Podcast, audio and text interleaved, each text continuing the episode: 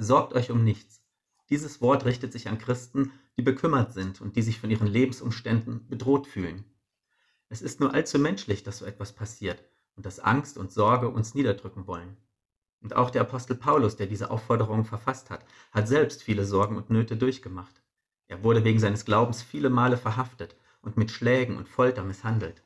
Er war bei drei Schiffbrüchen in Todesnot, litt Hunger und Durst und wurde belastet durch die Sorge um all seine Gemeinden. Er war mit Sorgen vertraut. Aber er hat auch einen Tipp für uns, wie wir mit Sorgen umgehen können, damit sie uns eben nicht dauerhaft belasten. Der Vers geht weiter, wendet euch in jeder Lage mit Bitten und Flehen und voll Dankbarkeit an Gott und bringt eure Anliegen vor ihn. Ein befreundeter Missionar aus Papua-Neuguinea schrieb letzte Woche in seinem Infobrief, Warum hört man nichts von den Kirchen in Deutschland? Wo sind die Christen, die gemeinsam ins Gebet gehen? Warum seid ihr in Deutschland so passiv?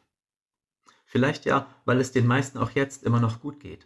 Aber für viele Menschen ist die Lage schlimm und in anderen Ländern noch viel schlimmer als hier. Lasst uns doch mit Bitten und Flehen vor den allmächtigen himmlischen Vater treten und ihn im Gebet unser Herz ausschütten. Lasst uns eintreten für andere und für das große Anliegen unseres Gottes, nämlich dass sich gerade in schlechten Zeiten die Menschen wieder daran erinnern, dass sie einen guten Gott im Himmel haben, der auf Gebete reagiert. Am Mittwoch, 8. April, gibt es eine große Gebetsaktion, die von ganz vielen christlichen Organisationen getragen wird.